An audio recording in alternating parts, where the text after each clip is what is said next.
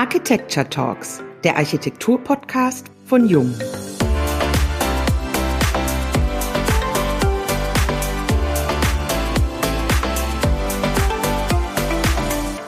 Sollten wir aufgrund der Digitalisierung vorhandene Strukturen überdenken? Und wie können wir unsere Arbeitsprozesse optimieren?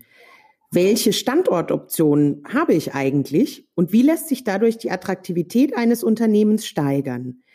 RKW hat eine Methode für die Vision ihrer Bauherren entwickelt, über die wir heute sprechen wollen. Als Gast haben wir Thomas Jansen, geschäftsführender Gesellschafter bei RKW, eingeladen. Wir, das sind Diane Slavic und Wiebke Becker.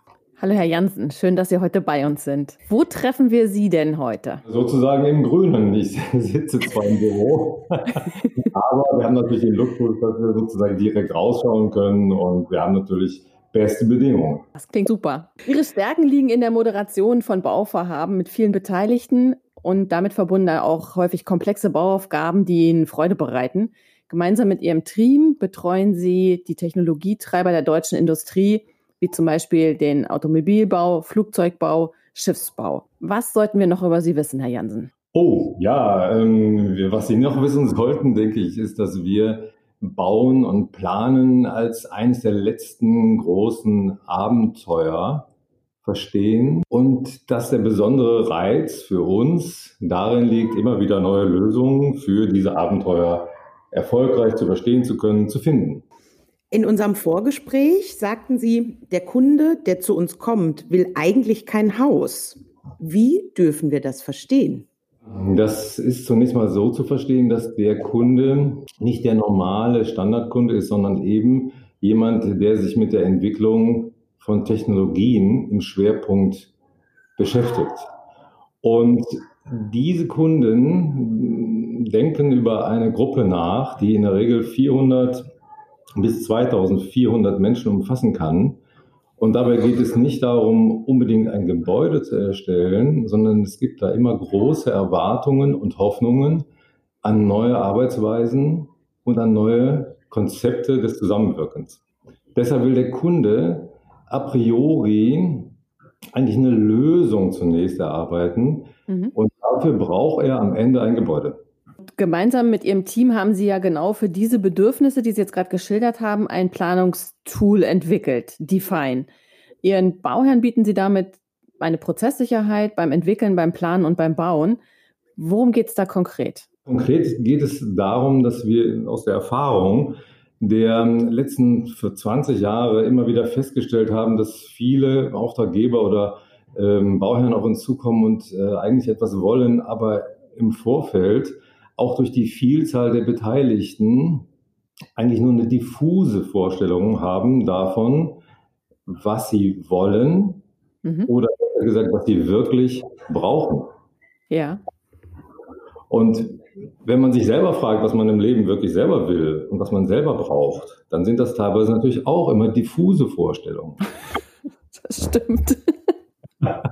Ja, man wird getragen von Hoffnung und es wird natürlich noch, äh, sag ich mal, unübersichtlicher, wenn man jetzt das mit mehreren Menschen teilen soll. Man spricht ja von seinen eigenen Idealen und seinen eigenen ja. Weg.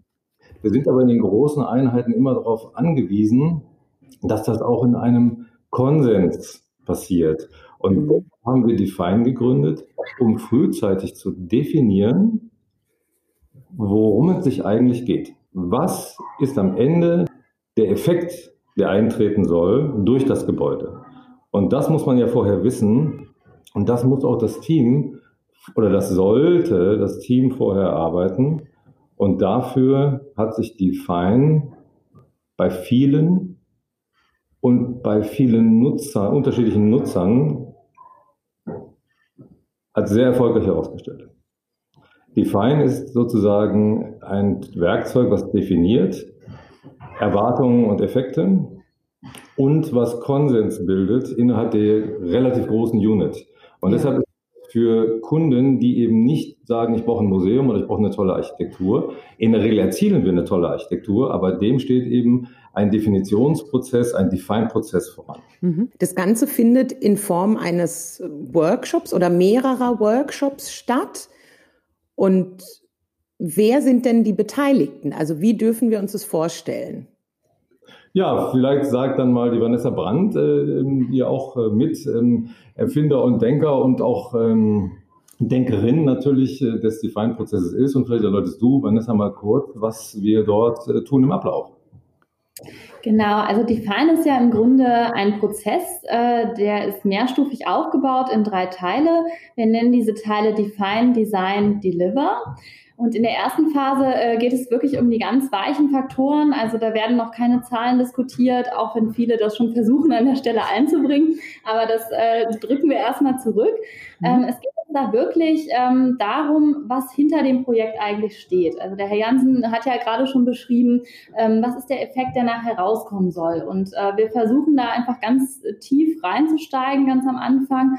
Und da geht es um Fragen äh, wie, was wolltest du eigentlich immer schon mal sagen? Oder im Prinzip, äh, wo drückt der Schuh? Was stört dich am meisten? Und was können wir eigentlich verbessern? Weil darum geht es ja. Wir wollen ja am Ende etwas verbessern. Und äh, das ist eben diese erste Phase. Und dann in der nächsten Phase, Design, ähm, da gehen wir schon ein bisschen mehr in die Tiefe. Da müssen wir uns auch um Zahlen und Flächen und all diese Themen kümmern, damit wir nachher alles zusammen bündeln können und ähm, daraus einen Konsens bilden können, den wir am Ende auch liefern können. Und das Liefern, also Deliver, ist am Ende entweder ein Gebäude, aber nicht immer. Es ist auch oft eine Handlungsempfehlung. Es das heißt ja nicht immer, dass man direkt neu bauen muss. Vielleicht ist es auch einfach eine Umnutzung vom Bestand. Äh, gerade in der momentanen Zeit äh, verändert sich ja doch recht viel ähm, durch die aktuelle Situation. Und da muss man vielleicht auch mal den Bestand genauer betrachten und schauen, was man daraus noch machen kann und verbessern kann. Wie erleben Sie da die Bauherren, wenn Sie jetzt in den ersten Gesprächen Ihre Vorgehensweise schildern? Wie, wie finden Sie das? Das ist ja schon außergewöhnlich, oder?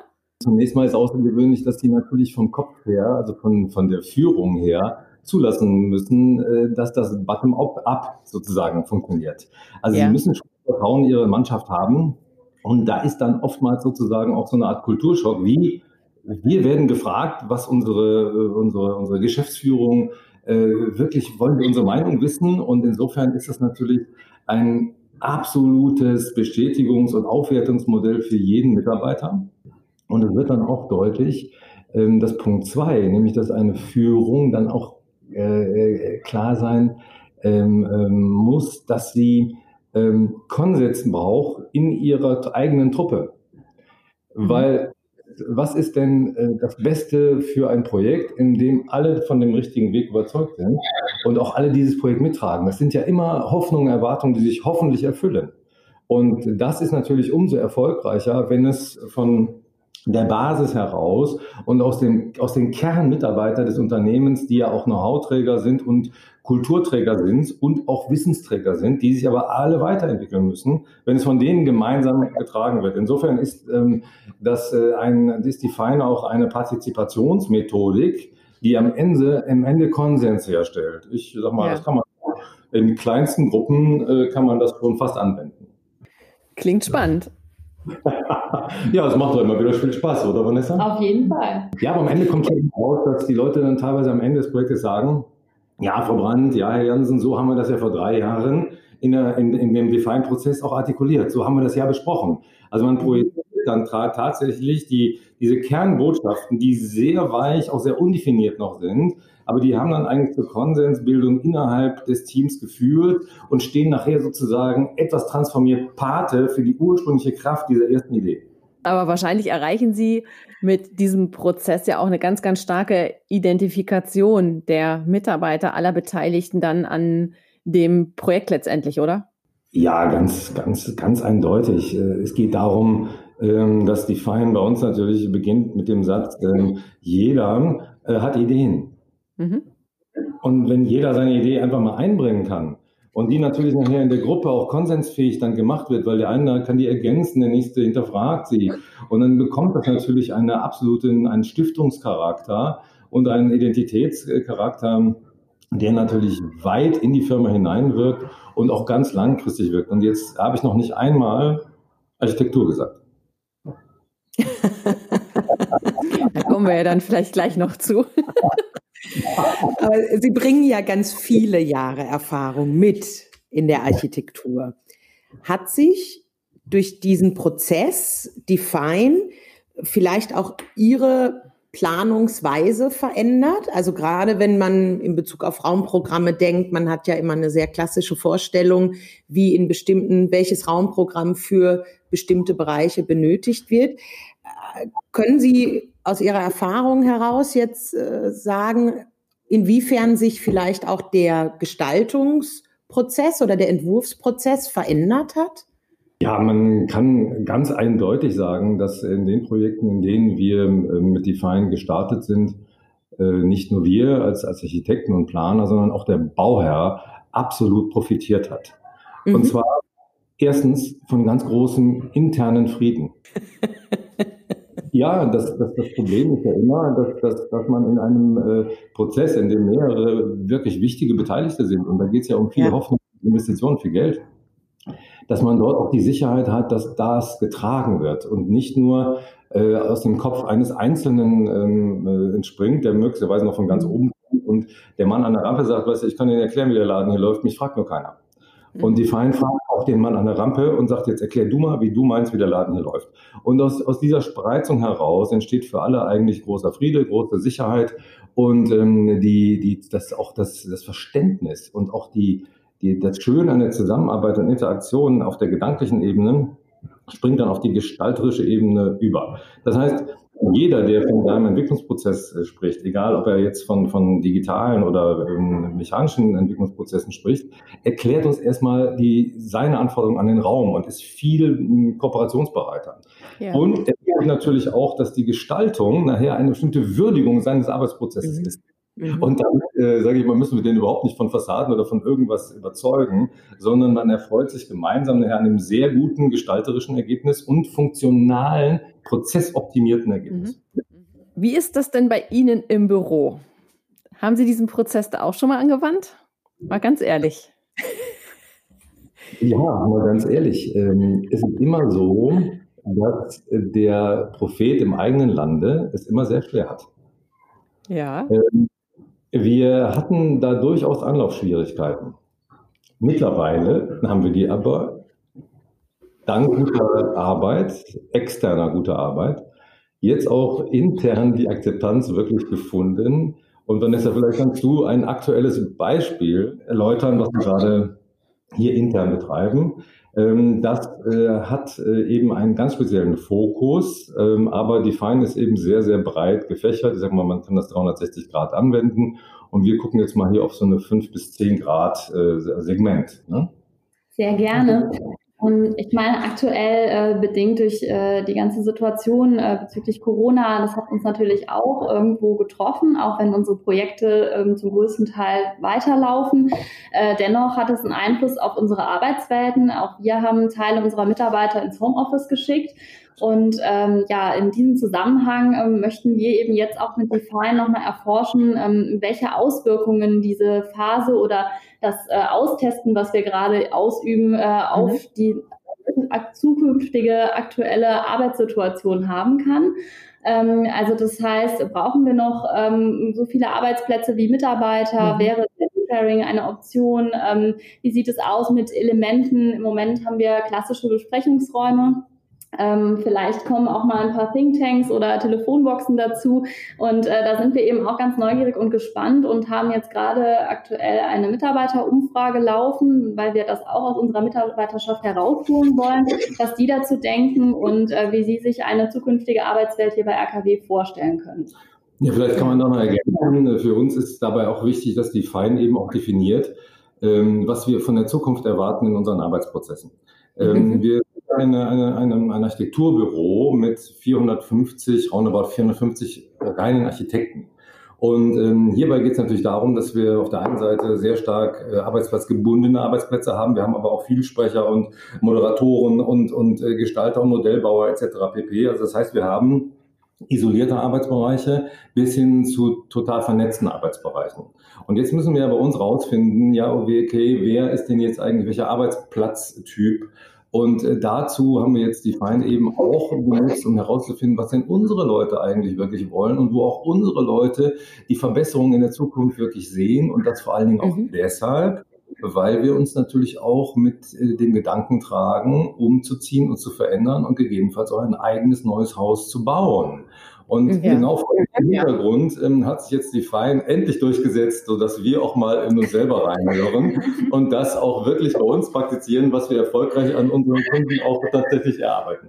Sehr schön. Das wird ja super, wenn Sie den Entschluss tatsächlich treffen, ein neues Gebäude für sich zu entwerfen, den Prozess dann auch wirklich komplett durchzuführen. Nicht nur diese fünf bis zehn Grad äh, Sequenz, die Sie gerade geschildert haben, sondern dann eben vollumfänglich, oder? Ja, ähm, ich meine, die fünf bis zehn Grad geht auch manchmal dahin, dass die Fein eben auch, ähm, dass wir mit den Fein einen Standort suchen, der 50 Hektar groß sein kann, natürlich Baurecht hat, rechteckig ist und an der Autobahn liegt. Also das finden Sie mhm. natürlich auch nur wenn sie genauer definieren und auch Bandbreiten und Korridore aufmachen. Hier ist es ja. für uns natürlich toll, äh, dass die Fein uns wirklich ähm, in die Zukunft hier auch führen wird und wir aus der eigenen Truppe heraus eben auch in die, eben identifizieren können, identifizieren können, wohin die Reise geht und dass wir eben auch alle mitnehmen. Denn klassischerweise haben sie bei jeder Aktion ein Drittel dafür, ein Drittel dagegen und ein Drittel ist egal. So. Machen sie über 75 Prozent Konsens. Weil sie die Leute einfach antizipieren, weil sie sie einbinden und mit der Einbindung haben sie dann auch äh, die Verantwortung, dass das auch mal äh, halten muss und auch, dass die, die eigenen Erwartungen auch mal ausgesprochen und definiert werden. Viel Erfolg wünschen wir dabei. Wir sind gespannt, was Sie uns dann vielleicht dazu nochmal schildern und berichten. Sie haben es ja gerade schon erwähnt, die vergangenen Wochen, die haben ganz viele Veränderungen für uns mitgebracht. Wie haben Sie die letzten Wochen erlebt und was haben Sie am meisten vermisst? Ich war äh, die vergangenen Wochen sehr viel im Homeoffice. Ähm, ich bin jetzt auch seit gestern erst äh, wieder im Büro und ähm, auch für, also ich, im Moment mache ich das so teils, teils ein bisschen. Ähm, ich muss sagen, es hat sich eine Menge dadurch umgestellt, also bezüglich ähm, Flexibilität, Arbeitszeiten. Man fängt früher an, man macht mittags eine Pause, ähm, man integriert irgendwie das in seinen Alltag äh, anders, als man es im Büro tun würde. Ähm, ich muss sagen, das genieße ich sehr. Ich finde das äh, auch sehr produktiv. Also ich äh, habe das Gefühl auch, dass ich ähm, deutlich schneller die Sachen zu Hause wegschaffen kann. Mhm. Ähm, allerdings ähm, vermisst man schon was, äh, das wurde ich auch schon von Herrn Jansen gefragt, und das ist einfach dieser persönliche Kontakt. Also wenn man wirklich ja. jetzt mal so ein paar Wochen gar nicht ins Büro geht, dann merkt man schon, ähm, wie viel man doch auch von diesem persönlichen Austausch und auch dem zufälligen Austausch doch profitiert, ähm, dass man einfach mal einen Kollegen in der Kaffeeküche trifft, den man schon länger nicht gesehen hat und erzählt einem wieder irgendwas Neues oder ähm, ja, also solche Dinge bekommt man einfach nicht mit, wenn man zu Hause isoliert ist. Ähm, natürlich kommunizieren wir sehr viel, auch über Teams und andere Tools, aber das ist einfach nicht das Gleiche und äh, ja, ich würde sagen, das habe ich am meisten vermisst und bin auch froh, wieder hier zu sein. das können wir nur bestätigen. Herr Jansen, wie ja. ging es Ihnen? Ja, mir ging es schlecht. Also mir ging es gut, körperlich natürlich, aber ich habe natürlich meine Leute vermisst. Also ja. sie haben und mit mir sowohl generationsmäßig als auch äh, von, der, von, der, äh, von der Typologie her genau die beiden Pole. Verband mhm. war sozusagen stark im Homeoffice und ich war die ganze Zeit hier, bis auf halbe Tage. Und was mhm. mir natürlich wirklich ist, dass der ähm, dass die Störfaktoren im Homeoffice natürlich deutlich geringer sind. Mit den Störfaktoren im Büro bekommt man aber freiwillig das, was man äh, eigentlich den Wissenszuwachs nennt, und der ist eben ungeplant und zufällig. Und der ist, und der ist zeitlich nicht geplant, der ist örtlich nicht geplant und der ergibt sich einfach aus den internen Gesprächen. Insofern ähm, habe ich ähm, schon auch diesen Team Spirit und, und diese Unit, diese Einheit, die man bildet, die auch rein stark macht, weil man ist als Gruppe einfach stärker. Äh, da, da habe ich dieses Wegdiffundieren äh, doch sehr vermisst, muss ich sagen. Ähm, nun sind wir eben auch als Architekten, denke ich, und als Teamworker äh, leben wir auch von so einem Spirit in so einer Truppe. Da gibt es gute Zeiten, da gibt es auch mal schlechte Zeiten. Und das ist eben wie immer Erfolg und Glück muss man teilen und das andere eben auch. Ne? Und nur wenn man es teilt, macht es Spaß. Da sprechen Sie uns aus der Seele, Herr Jansen und Frau Brandt. Uns fehlt das auch. Ja, also erstmal vielen Dank für die Möglichkeit, das hier in einem Podcast alles mal darzulegen. Ich glaube, Sie und wir suchen immer wieder neue Lösungen und ich glaube, die entstehen eben im Gespräch. Denn Kreativität ist ja nichts anderes als die Verknüpfung von bisher Bekanntem in neuen Zusammenhängen. Und die neuen Zusammenhänge kommen immer über die Menschen und über die Kommunikation. Mhm. Die Farben, die Formen, die sind alle bekannt. Aber die Zusammensetzung, die Mischung macht's. Und das ist eigentlich das, was wir die Fein auch aufmischen und was, was die Fein stark macht. Weil jeder versteht, die Mischung ist es und nicht ich alleine kann mich durchsetzen und nicht ich alleine habe die richtige Vision. Und wer den Mut hat, die auf die Intelligenz der vielen zu setzen, der wird davon profitieren. Das ist ein fantastischer Abschlusssatz. das ist großartig und das nehmen wir jetzt auch als, als Hinweis für unser Publikum, die uns, die uns folgen und äh, fleißig zuhören. Frau Brandt, Herr Jansen, vielen lieben Dank für Ihre Zeit, dass Sie so offen mit uns ins Gespräch gegangen sind. Freut euch, liebe Zuhörer, auf einen weiteren Beitrag von RKW mit der Barbara Possinke, die am 30. Juli zum Thema der Handel im Wandel bei uns bei den Jung Architecture Talks, bei den Lectures dabei sein wird. Und bis zur nächsten Folge der Jung Architecture Talks, dem Architektur-Podcast von Jung.